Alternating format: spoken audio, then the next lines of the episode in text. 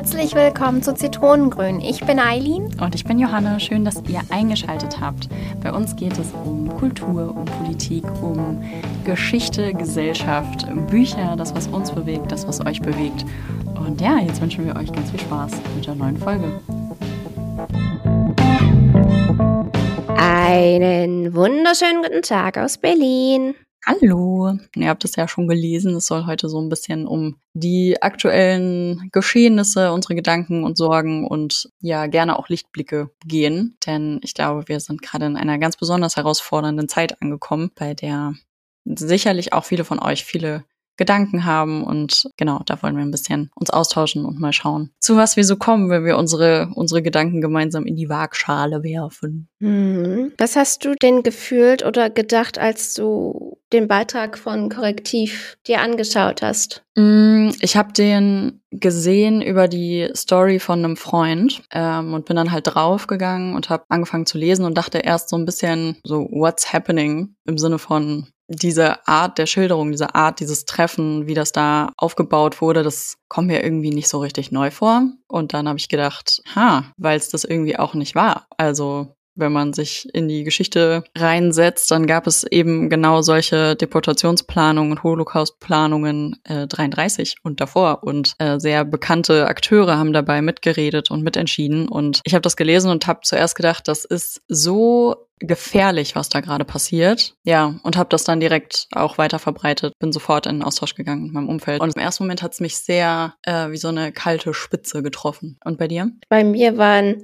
mehrere Emotionen auf einmal zu spüren. Einmal Enttäuschung, Wut, aber auch das Gefühl, ja, nicht dazuzugehören in eine Gemeinschaft, wo man geboren und aufgewachsen ist. Und es wieder darum geht, obwohl man Staats Bürger des Landes ist, eigentlich gar nicht wirklich dazugehören kann nach einer bestimmten Perspektive. Kurzer Hintergrund in dem Artikel, für die, die es noch nicht mitbekommen haben, geht es um ein Geheimtreffen in der Nähe von Potsdam, wo bestimmte Mitglieder einer politischen Partei und auch andere Unternehmer sich getroffen haben und darüber gesprochen haben, wie man mit Migranten umgehen kann unter dem Begriff Remigration. Ja, und äh, konkret dazu waren da Politiker, Politikerinnen von der AfD, von der CDU und den CDU-nahen Parteien dabei, ähm, Unternehmer und auch Unternehmerinnen, die ja in Deutschland großen Einfluss haben in ihren Branchen, vor allem Lebensmittelbranche und äh, eben erwiesenermaßen Menschen aus dem rechtsradikalen und an, anderweitig rechtem Sektor so, Menschen, die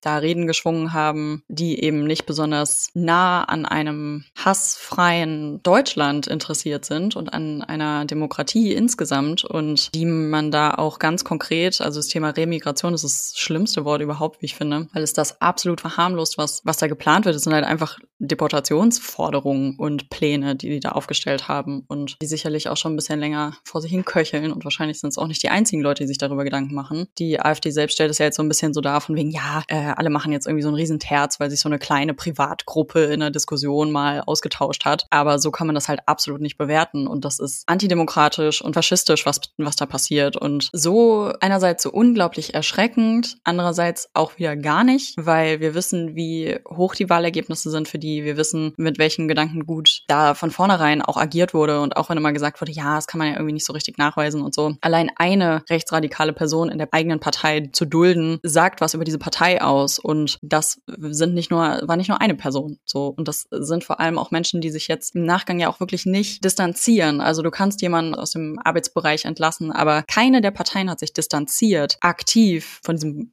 vermeintlich privaten Person in diesem vermeintlichen Treffen so. Und ich weiß nicht, also so alles, was das jetzt so nach sich zieht, deutet halt einfach schon darauf hin, dass das eine sehr ernste Situation ist und dass das eine sehr, also da muss von allen Seiten müssen da jetzt Konsequenzen für kommen. Man kann nicht darauf pochen, dass das Grundgesetz für einen gilt, wenn man es selber anderen Menschen entziehen will, auf eine solche völlig unmenschliche Art und Weise. Es ist halt tatsächlich schwierig, damit auch umzugehen. Ich meine, für Menschen mit Migrationshintergrund ist die Situation doppelt so schwierig aktuell, also gefühlstechnisch zumindestens. Es ist ein Durcheinander. Jeder versucht ein Statement zu setzen, aber ich habe das Gefühl, das kommt gerade nicht an, da wo es ankommen soll. Was lässt dich das denken? Also ich hatte ja auch in, so in den vorigen Folgen mal erzählt, dass Rassismus in Deutschland immer noch ein Problem ist und nicht wirklich dagegen etwas aktiv gemacht wird. Und das ist jetzt quasi das Ergebnis von dem, was vorher eigentlich erfolgt ist, meines Erachtens. Und also, dass sich die höheren Mächte zusammentrommeln und dagegen aktiv was machen, das sehe ich noch nicht aktuell in der Politik. Aber es sind ja schon viele Parteien, die sich jetzt durchaus sehr, sehr kritisch und auch sehr konkret äußern. Reicht eine Äußerung denn? Nein, das natürlich nicht. Das natürlich nicht. Aber es ist auf jeden Fall wichtig zu sehen, also gerade auch als Person, die mit demonstrieren geht, zu sehen, dass das natürlich wahnsinnig viele Menschen betrifft und viele Menschen bewegt und viele Menschen sich jetzt gerade zusammentun und von kleinen Orten bis in die großen Städte ja mitgehen, mich, also sich, sich mit dagegen stellen. Gleichzeitig aber auch diesen Rückhalt auf eine Art durch das Nicht-Positionieren, die diese Personen bei dem Treffen bekommen haben von ihren Parteien, hat mich schon sehr ungut fühlen lassen. Und jetzt wiederum zu hören, dass sich aber die anderen großen deutschen Parteien, die nachweislich halt nicht irgendwen da anwesend hatten in diesem Treffen, dass die klare Worte finden auch dafür und ähm, dass beispielsweise das Thema der Prüfung eines Parteiverbots oder auch die nicht mehr Wählbarkeitsmachung, kann man sagen, äh, bestimmter Politiker jetzt im Raum stehen. Das muss halt jetzt wirklich schnell eine Konsequenz kommen, weil ich glaube, dass das sonst ein ganz schwieriges Zeichen ist, gerade auch für die Leute, die betroffen sind, auf allen Ebenen so. Also eine schnelle Konsequenz muss auf jeden Fall kommen. Die Frage ist, oder beziehungsweise meine Bedenken sind, sobald das keinen medialen Wert mehr hat, dass das unter den Tisch gekehrt werden kann. Ja, und gerade deswegen finde ich es so wichtig, sich klar zu machen, so hey, wenn es Möglichkeiten gibt, sich einzusetzen und die gibt es aktuell, dann diese Möglichkeiten auch zu nutzen, diese Kapazitäten zusammenzukratzen und sich zu informieren wenigstens, wenn wenn schon nicht auf eine Demo zu gehen, so dann wenigstens informiert zu bleiben und sich auszutauschen und das weiterzutragen und seinen Weg zu finden, da eine Aktivität reinzubringen, denn das allergefährlichste bei solchen Extremisierungen ist ja eigentlich die Mitte, die sich nicht positioniert. Denn im Endeffekt kann die Partei oder die Richtung mit der, mit dem größeren Wumms, sag ich jetzt mal, dann einfach diese, dieses Nichtstun, dieses Nichtsagen, dieses sich raushalten, sich einfach zunutze machen und wie so eine Mehrheit hinter sich versammeln, weil sich eben nicht aktiv dagegen gestellt wird. Und das finde ich so schwierig, gerade weil wir, weil wir alle davon betroffen sind, so auf unterschiedliche Art und Weise. Aber es geht ja wirklich um Menschenrechte und um, um Frieden und um Demokratie. Und solange wir in dieser Demokratie leben wollen, müssen wir uns auch dafür einsetzen, dass die weiterhin besteht. Es ist ja nicht nur in Deutschland gerade, sondern wir beobachten das ja auf der gesamten Welt, dass ganz viele Länder gerade zu Rechtsradikalem neigen. Was denkst du, was die Ursachen sein könnten? Das erste, was mir einfällt, ist Unzufriedenheit, Unverständnis, Angst und das Ganze dann gegen etwas zu richten, was so eine, also Angst um sich selbst und man richtet dann den Frust, der daraus entsteht, gegen etwas, was sich in irgendeiner Weise von einem selber der eigenen Meinung nach differenzieren lässt. Und ja, dieses Thema wir gegen die ist, glaube ich, einfach ein sehr leicht zugänglicher Instinkt, den viele Menschen haben. Und da geht es ja um jegliche Form von Diskriminierung, ähm, die dadurch verstärkt wird, deren Grundzüge auf der ganzen Welt über Jahrhunderte irgendwie ein, eingebaut wurden, die in unseren Mechanismen irgendwie eine Form von Legitimation zu finden scheinen für manche Menschen oder leider auch für viele Menschen, so dass sie dann denken, ja, jetzt bin ich verzweifelt, jetzt muss ich da muss ich da mal eine Schuld bei jemandem suchen, der überhaupt gar nichts mit meinem individuellen Sein zu tun hat. Und ja, muss da irgendwie, also ich kann ich kann es nicht erklären, so. Ich kann es nicht nachvollziehen, ich kann das nicht kann es nicht verstehen. Und dementsprechend ist es natürlich das eine, wenn man sagt, es sind verschiedene Meinungen, die da aufeinandertreffen und ähm, einerseits wird gesagt, ja, es sind irgendwie Regierungsentscheidungen, wobei in so vielen also so, wenn man sich ganz kurz mal Gedanken darüber macht, zu sagen einfach nur, ja, die Ampel muss weg. Seit wann ist die Ampel so in dieser Regierungssituation im Dienst? Seit allerkürzestem. Dementsprechend ist ja auch alles, was vorher aufgebaut wurde durch andere Regierungsformen, Teil dessen, was wir jetzt gerade als Problematik haben. Und da einfach nur zu sagen, ja, so wie es jetzt gerade läuft, ist scheiße, funktioniert nicht, wenn vorher nicht schon gegengehalten wurde, so. Und das, deswegen, da, also es gibt, glaube ich, konsequente, kurze Lösungen, die manchmal noch nicht zu Ende gedacht sind. Und ich glaube, das ist eine davon. Anyway, zu der, zu der Frage zurück, was Menschen auf der Welt nach rechts bewegt. Ich glaube, ja, wann immer man das Gefühl hat, es wird einem vielleicht irgendwie was genommen, was man denkt zu verdienen, mehr zu verdienen als jemand anders, sei es der Nachbar, der das Weihnachtsgeld bekommen hat und ich habe es nicht bekommen, der, der muss jetzt blöd sein und dem muss ich jetzt irgendwie, den muss ich jetzt irgendwie piesacken oder so. Und so eine Missgunst in mir wird dadurch irgendwie genährt oder irgendwie auch, ja, lässt sich besser fühlen, wenn ich dem irgendwie Dampf mache und wenn dann der Nachbar von der anderen Seite auch noch sagt, ja, ich mag den auch nicht, dann ist man irgendwie schon, kann man sich schon so abgängen und fühlt sich irgendwie besser. Ich weiß es nicht. Ich glaube, es sind sehr niedrige Instinkte, die da plötzlich nach außen so eine Form von gesellschaftlicher Akzeptanz bekommen. Und die haben niemals recht, so auf gar keinen Fall. Aber es scheint ja bis zu einem bestimmten Punkt irgendwie zu klappen. Also deswegen, ich war jetzt am Sonntag auf, auf einer der Kundgebungen hier in Berlin und da wurde ganz viel von Brandmauern gesprochen und ich dachte erst so, oh, das ist ein krasser Begriff irgendwie, das klingt doll, das klingt sehr, das klingt ja auch sehr gewaltig und sehr ja, undiskutierbar im Prinzip. Eine Brandmauer ist für mich was, was äh, auch zerstören kann auf eine Art. Und gleichzeitig in dem Zusammenhang, in dem es gedacht ist, bedeutet das im Prinzip, dass an der Stelle, an der sich rechts annähern will oder diese, dieses rechte Gedankengut, setzen wir, die Leute, die da waren, aber eben auch dieses, diese innere Haltung, setzt, setzt da eine Brandmauer hin, um zu sagen, so nein, hier geht's nicht weiter. Wir wollen nicht diesen, diesen Zusammenschluss herstellen. Und hier geht's jetzt auch gerade mal nicht um, wir bauen alle Brücken und wir versuchen uns alle irgendwie zu verstehen und zu erklären, weil das, was hier passiert, ist so ein elementarer, hassender Anteil, der nur mit Entgegenlieben halt nicht gelöst werden kann. Und das finde ich alles sehr, oh, ich zitter voll. Ich finde das alles ganz, weiß ich nicht. Aber sag gerne deine Gedanken dazu, sonst wird das hier ein Monolog.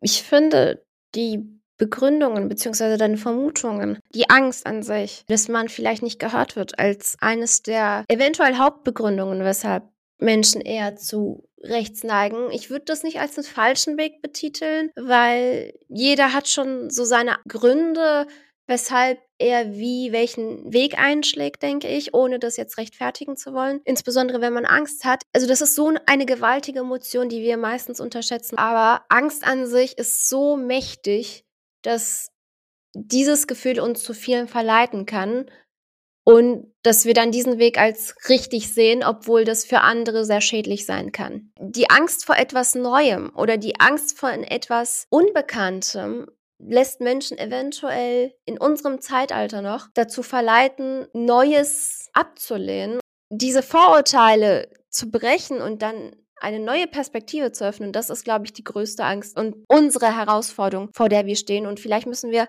mehr Aufklärungsarbeit deshalb machen. Also auf der einen Seite würde ich dir zustimmen und sagen, es geht auf jeden Fall weiterhin auch um Aufklärung und es geht auch sicherlich darum, Ängste wahrzunehmen und vor allem, wenn es viele Gesellschaftsgruppen betrifft und viele eine ähnliche Angst haben, dann zu gucken, dass das ernst genommen wird. Andersrum, Migration ist nicht neu. Niemand, der jetzt gerade lebt, für den kann das was Neues sein. Es ist keine keine neue Angst. Es ist einfach nur eine, ein Weg, mit sich selber nicht umgehen zu müssen, zu sagen, jemand anders ist anders als ich und hat deswegen, deswegen ist es unfair, dass wir die gleichen Rechte haben. Denn das ist eine Logik, die so gar nicht aufgeht. Und das gilt ja, wie, wie gesagt, auch in andere diskriminierte Gruppen hinein genauso. Also, wieso machen wir uns Gedanken darüber, wen andere Menschen lieben oder als wer sich andere Menschen definieren oder ich weiß nicht, welche, welche Einschränkungen jemand anders hat. So, das ist eigentlich ja gar nicht unser Belang, solange wir versuchen, darauf Rücksicht zu nehmen, wenn es drauf ankommt und einander irgendwie die Möglichkeit zu geben, gleichgestellt, wie wir nun mal als Menschen sind,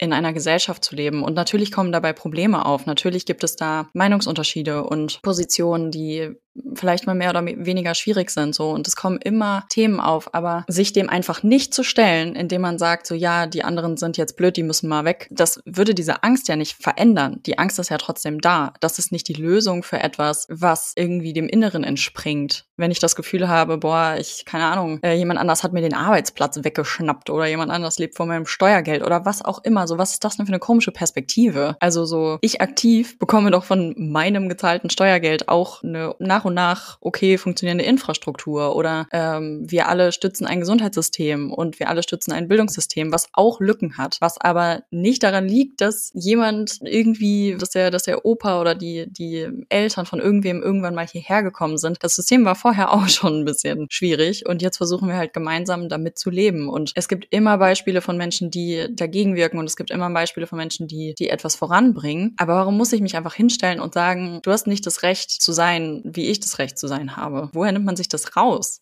Das verstehe ich halt nicht. Ich denke, es liegt zum Teil daran, an den Beispielen, die du gegeben hast. Was kümmert mich, wen XY liebt beispielsweise, ne? Es liegt einfach daran, dass wir uns nicht mehr mit uns selbst beschäftigen. Also wir tendieren immer dazu, andere verändern zu wollen, anstelle mal in uns zu schauen und mal zu gucken, wo liegt denn eigentlich meine innere Leere. Und diese Leere versuchen wir nun mal damit zu füllen, indem wir andere bemängeln, glaube ich, und dadurch das versuchen zu ersetzen, ohne uns mal ergiebig mit uns auseinandergesetzt zu haben. Und das ist, glaube ich, unsere aktuelle Schwierigkeit. Das kann man auch hier wieder übertragen und sagen, es wird in den Schulen beigebracht, was 33 passiert ist. Wann haben wir uns mal hingesetzt und geschaut, wie ist das denn eigentlich bis dahin gekommen? Was ist denn passiert? Wieso hatten wir dieses Bedürfnis eigentlich? Und diese Lehre mal gucken, wie können können wir das eigentlich alleine füllen, ohne dass wir jetzt versuchen, andere verändern zu wollen, sodass sie unsere Lehre füllen. Ja, die Frage, wie das 33 so weit kommen konnte, beziehungsweise wie es auch zum Ersten Weltkrieg kommen konnte, die sind ja, das sind ja sehr so auch gesellschaftspolitische Fragen, was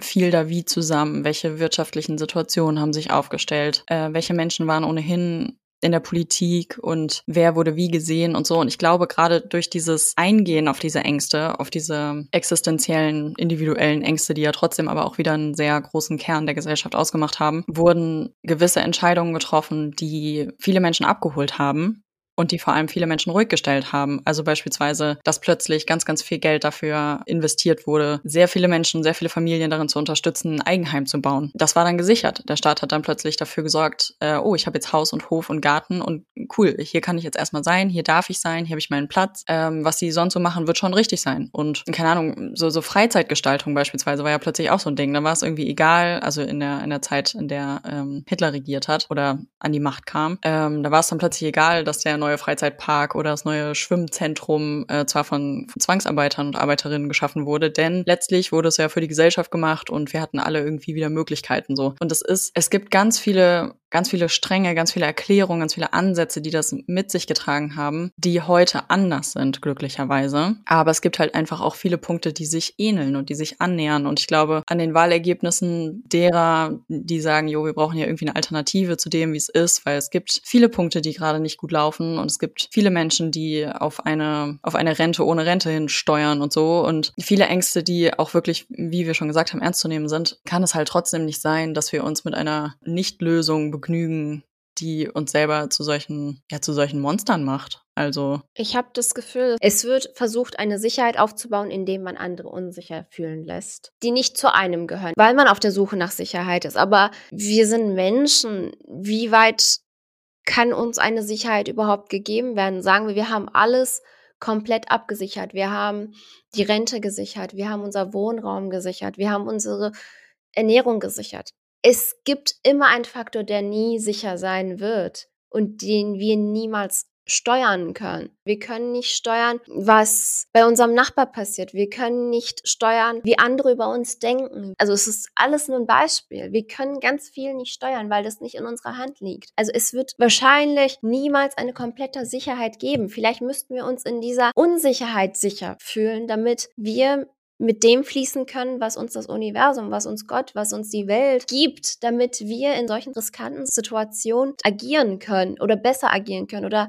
rationaler agieren können, ohne diese gewisse oder große Angst haben zu müssen. Also ergänzend dazu, du hattest ja vorhin auch über Traditionen gesprochen und so, ein, so eine Art Kulturgut und Sicherheit finden darin, dass man eben so gemeinsame Sachen hat, so gemeinsame Strukturen, wie eben Tradition beispielsweise. Und dass da das Argument ist, das wird einem so genommen oder das wird weniger, je mehr sich das mit anderen Traditionen irgendwie, ja, je mehr das kollidiert oder so. Und ich glaube, das ist ein Punkt, der ganz viele Menschen mitbewegt, dass sie, dass sie das Gefühl haben, in unsicheren Zeiten für sich selbst so oder für die Welt zu gewissen Strukturen oder eben Traditionen so greifen zu können zu gewissen Gruppierungen. Also, dass man sich beispielsweise dann mehr der Kirche zuwendet oder sich irgendwie aktiver in bestimmten politischen Richtungen irgendwie auch einbringt oder was auch immer einem da gerade, einem da gerade Halt gibt, dass daraus dann aber entsteht, um meins mehr ausleben zu können, muss deins weniger werden oder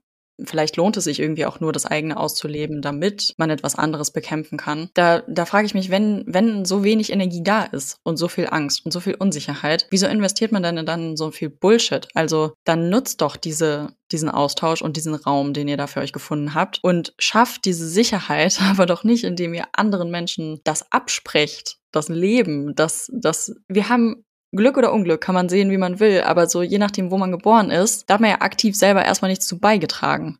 Man hat dazu beigetragen, wer man ist und wie man die Welt mitgestaltet und was man hinterlässt. Aber dass wir zufällig jetzt gerade aus den ganzen Millionen Möglichkeiten, die es gibt, hier sind, da, weiß nicht, da wäre erstmal Dankbarkeit angebracht so. Und eben nicht direkt diese Annahme von, was ich hier jetzt habe oder nicht habe, das steht und fällt damit, was, was ich anderen wegnehmen kann. Weiß nicht, ganz eigenartiger Gedanke, weil das ja irgendwie auch bedeutet, dass die Menschen die jetzt beispielsweise, um wieder so ein bisschen konkreter auch auf die Situation zurückzukommen, die Menschen, die sich jetzt gerade gegen diese rechten Äußerungen und gegen dieses Gedankengut und diese antidemokratischen, ja, diskriminierenden Aussagen stellen, die haben ja auch Ängste. Und es ist ja, also es ist ja nicht nur rechts, was wer Angst hat, sondern Angst ist, glaube ich, was, was, oder wer Sorgen hat. Das ist, glaube ich, auch was, was uns ja im Prinzip als eine sehr einende ähm, Emotion vorkommt. Deswegen können wir vielleicht das eine oder andere sogar nachvollziehen aus der Argumentation, die da so kommt. Nicht rechtfertigen, aber vielleicht nachvollziehen. Und da weiß ich manchmal so persönlich gar nicht so genau wohin, weil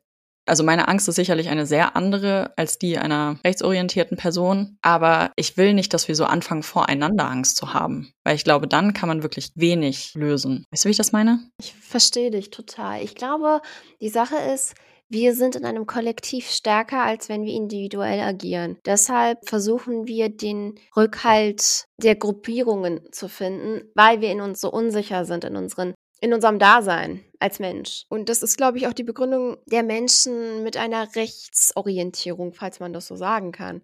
Sie denken auch in Gruppen, weshalb sie auch so viel Aufmerksamkeit bekommen, weil dieses Kollektiv nun mal eine große Angst besitzt, nämlich in dem Fall wäre das wahrscheinlich die Migranten. Und das mit der Begründung zum Wohle von Deutschland. Ich muss gerade an das Kraftclub-Zitat denken, bei dem sie sagen, ja, wenn du sonst nichts kannst, dann sei doch einfach stolz auf dein Land. Und das trifft schon. Also ich glaube, wenn man sich darüber definiert und wenn man über Grenzen, die irgendjemand irgendwann mal aufgezogen hat, die haben wir ja nicht mitgestaltet, diese Grenzen. Wenn man da so seine Hauptidentifikation drin sieht, so, dann muss man, glaube ich, an einer ganz anderen Stelle anfangen zu diskutieren. Also kann man ja so sehen, so, wenn einem das Sicherheit bietet. Aber wir leben ja glücklicherweise aktuell nicht in einer wirklichen Gefahrenzone. So, also da fehlt mir auch echt krass das, das Verständnis, wie man aus, wie diese, diese, diese Landestreue irgendwie einen dazu bewegen kann, sich so völlig davon zu distanzieren, dass ja nun mal Menschen das Echte sind und das aktiv Daseinende und das Gefühle, die man hat, irgendwie viel greifbarer sind. Wenn man irgendwo auf der Welt ausgesetzt wird und nicht genau weiß, wo man ist, dann ist doch auch nicht das erste, also so, dann hat man erstmal ein Problem von,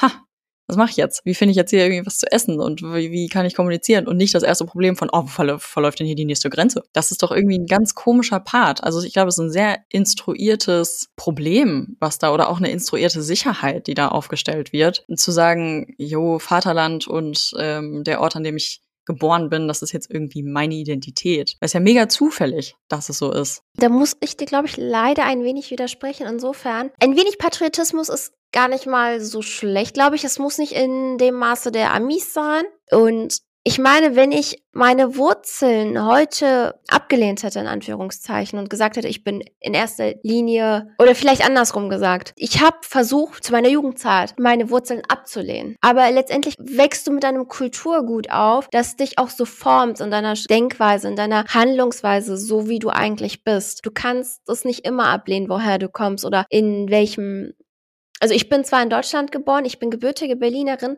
aber ich merke immer wieder, wenn ich in bestimmte Situationen komme, dass eigentlich meine Wurzeln zu mir gehören. So sei es einfach mit bestimmten Arten der Kommunikation, mit bestimmten Mimiken, mit, mit bestimmten Gestiken, die gehören auch nun mal zu mir. Und meistens merke ich dann, dass die doch meinen Wurzeln eher entsprechen als dem Boden, wo ich geboren worden bin. Und ich finde manchmal, manchmal habe ich, ich sage das ziemlich häufig, ich wünschte, Deutschland hätte diesen minimalen Patriotismus auch. Leider erlaubt es die Geschichte nicht. Das kann ich auch total nachvollziehen. Aber wenn man dieses, dieses Gefühl hat des Nationalstolzes, dann, dann hat man zumindest eine Zugehörigkeit. Ich glaube, das macht es einfacher zu sagen, ich gehöre hierhin. Aber so ein bisschen dieses Gefühl zu haben, ich gehöre hierhin und eigentlich ist das ein Teil von mir. Ich glaube, das vereinfacht Situationen und auch bestimmte alltägliche Routinen, so dass dein Gegenüberliegendes dich auch verstehen kann, wenn du das mit dem kommunizierst, glaube ich.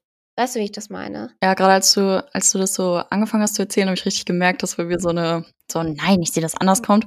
Aber ich glaube, im Endeffekt ist das ein Punkt, denke ich jetzt gerade drüber nach, auch in Bezug auf die ganze Demo-Situation, weil es ja auch so ein bisschen die Frage aufkam, äh, nicht hier im Gespräch, aber ich habe das durchaus auch schon gehört. So, was bringt das denn zu demonstrieren? Was bringt das denn überhaupt jetzt gegen rechts auf die Straße zu gehen? Ist doch eh schnurrt, so nach dem Motto. Die Leute werden wählen, wenn sie wählen und keine Ahnung, ne, muss man irgendwie anders mit dealen, geht wen anders was an. Ich glaube, diese Haltung kann man sich erlauben, wenn man, wenn einem wirklich total egal ist, wie das Land, in dem man selber lebt, ähm, sich entwickelt, wie da miteinander umgegangen wird, wie sich gegenseitig Rechte entzogen werden. So. Ich glaube aber, wenn ich selber eine Position habe von einem Land, die vielleicht nicht unbedingt, also wie, wie du auch gesagt hast, so Nationalstolz in Deutschland ist halt sehr, sehr schwierig und das auch zu gutem Recht. Aber sich jetzt gerade trotzdem klar zu machen, das ist nun mal der Ort, an dem wir aufgewachsen sind, das ist nun mal unsere Geschichte und jetzt gerade ist es an der Zeit, also spätestens und ab jetzt am besten jeden Tag, ist es an der Zeit, ganz klar zu machen, dass es diese Richtung, die da gerade groß wird oder, oder das Gefühl hat, irgendwie stärker zu werden. Das ist nicht das, wie ich mir das Deutschland, in dem ich lebe, vorstellen will und wie ich es einfach auch nicht stehen lassen will. Und daraus vielleicht dann nicht unbedingt so eine Art national Stolz, sondern einfach national Bewusstsein zu haben und sich klar zu machen, okay, das ist die Geschichte, mit der hat meine Vergangenheit zu tun und mit der hat auch meine Zukunft zu tun. Wer möchte ich sein, wenn hier irgendwie alles völlig, völlig wilde Formen annimmt? So möchte ich die Person sein, die sagt, so, ja, habe ich alles nicht mitbekommen und ist mir eigentlich auch egal. Oder möchte ich die Person sein, die sagt, hey, ich habe hier das, was ich konnte, dagegen gesetzt und andersrum eben auch, wenn, wenn sich das irgendwie lösen, lösen lassen sollte, diese, diese riesige Welle. Also ich habe es kommt mir wirklich vor wie so ein großer Riesensturm, der da so, in dem wir uns zum Teil vielleicht auch schon befinden. Ähm, wenn, ich sag mal, das Gute siegt, so, dann ja sicherlich auch nicht, weil sich alle rausgehalten haben, sondern weil sich eben genug Menschen, am besten alle, so positioniert haben für und sich dafür eingesetzt haben, wie sie leben wollen und ein Land wirklich auch mitgestalten, dem es ja so guter Recht an, an Nationalstolz fehlt, aber der, das ja trotzdem eine Nationalität ist und es auch hat und das irgendwie zu guter Letzt ja einfach auch bei uns die Möglichkeit gibt, vieles zu sagen, vieles nach außen zu tragen, zu diskutieren und, und miteinander da in den Austausch zu gehen. Als Tochter von zwei Migranten, du kennst mich ja jetzt schon lange und du kennst auch diese Bedenken immer. Jedes Mal zum Beispiel, ich arbeite wahrscheinlich in vielen Bereichen doppelt so viel als jemand, der deutsche Vorfahren hat. Nur damit ich nicht mehr anhören muss, guck mal, das ist doch klar, dass du diesen Fehler gerade gemacht hast, weil du aus dieser, dieser, der, der Herkunft kommst halt, ne? Und zum Beispiel dann diese Anerkennung nicht zu sehen, dass ich dann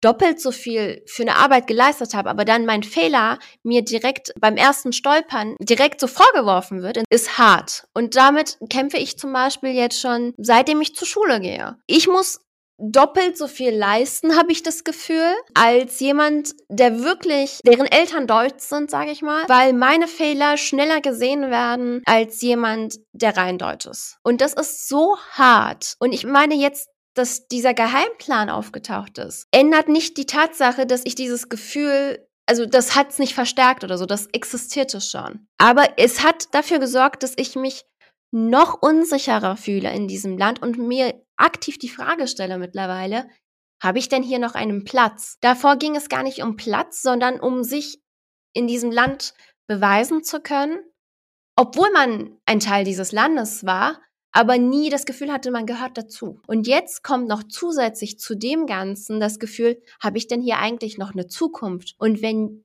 nein, ich habe hier keine Zukunft, wohin soll es dann für mich gehen? In ein Land, woher meine Eltern kommen, wo ich aber noch nie gelebt habe, ist doch auch hart. Absolut. Und es ist überhaupt nicht in Ordnung, dass dir und sicherlich auch vielen Menschen einer ähnlichen Geschichte wie dir diese Gefühle gerade, dass ihr dem so ausgesetzt seid. Man wird gleich in eine Schublade gepackt aufgrund des Namens. Ich kenne so viele Leute, was mir auch widerfahren ist, die einen Job nicht bekommen haben aufgrund ihres Namens, aufgrund ihres Aussehens. Und da gibt es so viele Vorurteile hier. Also wie gesagt, nur weil diese Situationen jetzt hier aktiv geschehen, heißt es noch lange nicht, dass wir plötzlich in unserem Dasein, in unserer Gefühlslage sich Sachen dramatisiert haben oder verschlechtert haben. Ja, es hat sich was verschlechtert, aber nicht enorm groß, weil das schon von vornherein war. Ich kann natürlich Menschen mit Migrationshintergrund sehr gut verstehen, wenn sie sagen, ich bin nicht deutsch. Ich sage immer, ich bin Berlinerin, aber auch wir haben mit einem großen Identitätskampf zu kämpfen. Und gerade dieser Kampf, wenn der von solchen Parteien ausgenutzt wird, ist es umso schlimmer und ja, es fühlt sich nicht gut an. Was wird jetzt aus mir? Was wird eigentlich aus der Rente, die ich eingezahlt habe? Ganz banale Frage. Ist das weniger wert, weil ich einen ausländischen Namen habe? Bin ich weniger wert als Arbeitskraft, weil ich, weil meine Eltern aus einem anderen Land stammen? Und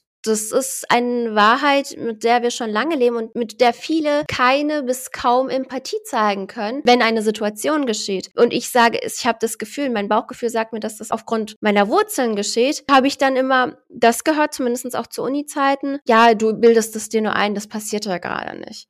Aber du kannst es in dem Moment, diesen indirekten Rassismus nicht nachweisen. Deshalb wird es immer schnell weggesehen. Und Menschen neigen dann dazu, das nennt man heutzutage Gaslighting, dich so zu manipulieren, zu sagen, nee, das hat gar nichts mit damit zu tun. Es hat wirklich nur mit dir was zu tun, so. Und nicht, dass die Person plötzlich dich anders benotet, dir gegenüber anders spricht, weil du so bist, wie du bist nun mal.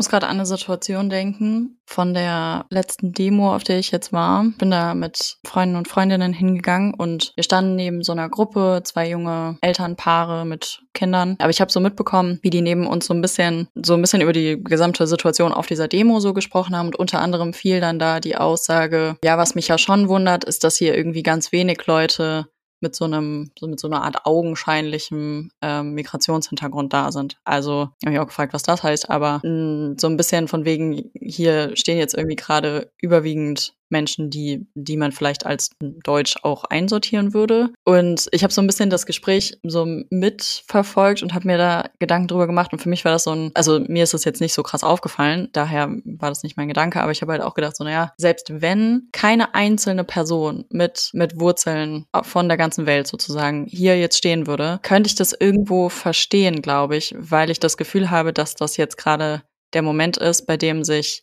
ich hoffe, das kommt so rüber, wie ich es denke die Problematik, die wir, die wir da haben, an dieser Form von deutschem Rechtsradikalismus und von, oder ausgehend aus einer deutschen Forderung, ähm, aus einem, ja, irgendwie tradiert, kann man nicht anders sagen, arischen Gedankengut, zu sagen, wir sind irgendwie, wir haben mehr Rechte als Menschen, die bei uns leben, die wir irgendwie anders verwurzelt äh, sehen, dann finde ich, ist es auch an erster Linie an den Menschen, die auch aus dem gleichen Kulturkreis kommen, diese Problematik zu sehen und darauf zu reagieren und gerade sich dann stark zu machen für, für all die Menschen in unserem Umfeld, die wir schätzen und mögen und lieb haben und mit denen wir, die uns prägen und die unser, die unser Leben bereichern in so vielen Stellen, die sicher auch mal uns herausfordern so, aber die, die einfach genauso dazugehören sich da hinzustellen und zu sagen, so, jo, ich, ich mache das hier für uns alle irgendwie und ich sehe das Problem bei Ausgehen von einer Kulturgruppe,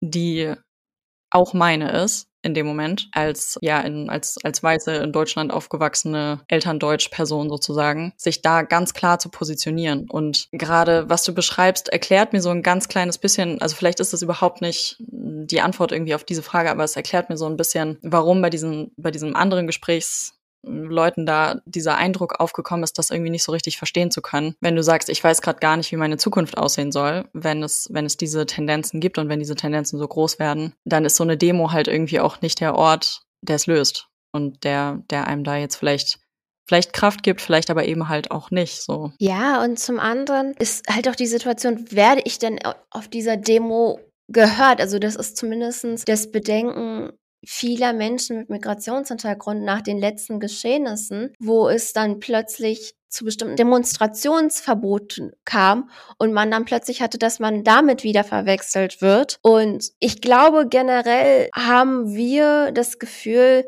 dass wir in vielen Punkten nicht gehört werden. Und das ist auch nicht von heute auf morgen passiert, sondern das ist ein langjähriger Prozess, der schon seit Ewigkeiten stattfindet. Und wenn man versucht, dagegen zu steuern, zu demonstrieren oder auch plötzlich im Bundestag, dass dann bestimmte Menschen mit Migrationshintergrund versuchen, da zu reden, dass da plötzlich ein Gegensteuern kommt und dass das nicht wirklich verstanden wird, wie wir fühlen, wie wir denken und dass dann kleingeredet wird von wegen, ihr gehört auch zu Deutschland. Ja, wenn wir zu Deutschland gehören, ist die große Frage im Raum, wieso fühlen wir uns dann nicht so? Absolut. Und ich glaube, das ist halt wieder was, bei dem, wenn man tatsächlich diese, ich sag mal, deutsche Kultur, die jetzt so ein bisschen so klingt, als könnte man die voneinander separieren, wenn man daraus was baut, was wirklich alle integriert und auch so ein bisschen frei von der Illusion, dass das schon so sei, weil, ne, offensichtlich ist es das nicht, dann gehört da ja irgendwie was, was dazu, was vielleicht Altes so abschließt, aber was durch dieses neu geschaffene, dieses neu geschaffene Miteinander eben bedeutet, dass darin niemand untergeht und dass sich darin eben wirklich auch, ja, so, so Raum schaffen lässt, der, der eben diesen Platz bietet für alle. Und ich glaube, dass es den durchaus geben kann.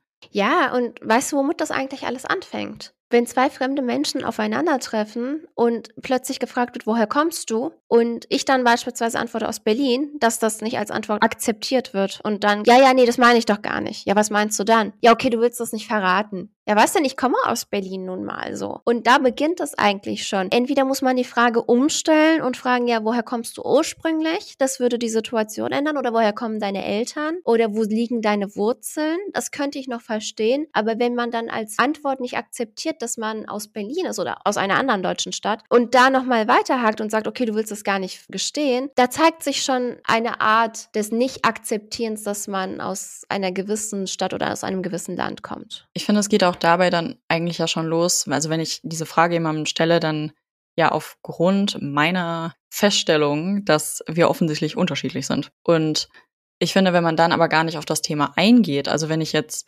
einfach nur diese Frage stelle, weil mein plumpes Hirn mir sagt, oh, guck mal, wir haben verschiedene Haarfarben und da eruiere ich jetzt mal irgendwie ein, Gesprächsthema hin, mich dann aber nicht darüber austauschen möchte, also nicht, es mich nicht wirklich interessiert, was die andere Person gerade zu sagen hat, sondern ich eigentlich nur Recht haben will in meinem, oh stimmt, wir sind wirklich anders, dann kann ich mir das Gespräch doch auch sparen irgendwie, oder? Da bin ich mir nicht so ganz sicher. Als Mensch hat man ja diese Neugier einfach. So, wenn jemand anders ist, die Unterschiede sich zeigen zu lassen und auch als Antwort das zu bekommen, das respektiere ich auch, weil wir Menschen sind ja in unserer Unterschiedlichkeit so toll. Aber wie gesagt, wenn man dann die Antwort bekommt und mit dieser Antwort nicht zufrieden ist, weil man unbedingt beweisen möchte, dass diese Person gar nicht zu der Vorstellung gehört, die man sich da eingebildet hat, dann finde ich das schwierig. Ich glaube, es ist sowieso problematisch, wenn man sich seine Fragen anfängt selbst zu beantworten. Mich würde auf jeden Fall interessieren, wie, wie es euch gerade mit der Gesamtsituation geht, aus welcher Perspektive auch immer ihr hier zuhört und ja, wo ihr gerade so für euch steht. Äh, lasst uns das gerne zusammen thematisieren, so. Dafür ist es ja auch gedacht. Und ja, ich hoffe, dass es für alle Beteiligten und es einfach, also alle Menschen sind betroffen, so jetzt gerade, dass, dass ihr einen Umgang damit finden könnt, der euch auch Kraft zurückgibt und dass es da unterschiedliche Herangehensweisen gibt. Das ist mir auf jeden Fall durchaus bewusst. Aber ja, wenn es, wenn es euch hilft, dann stehen hier Ohren und Türen und DMs offen. Von daher, ich glaube, das ist ein Angebot, das wir machen können. In diesem Sinne. Bis dann. Ciao. Danke fürs Zuhören. Das war Zitronengrün.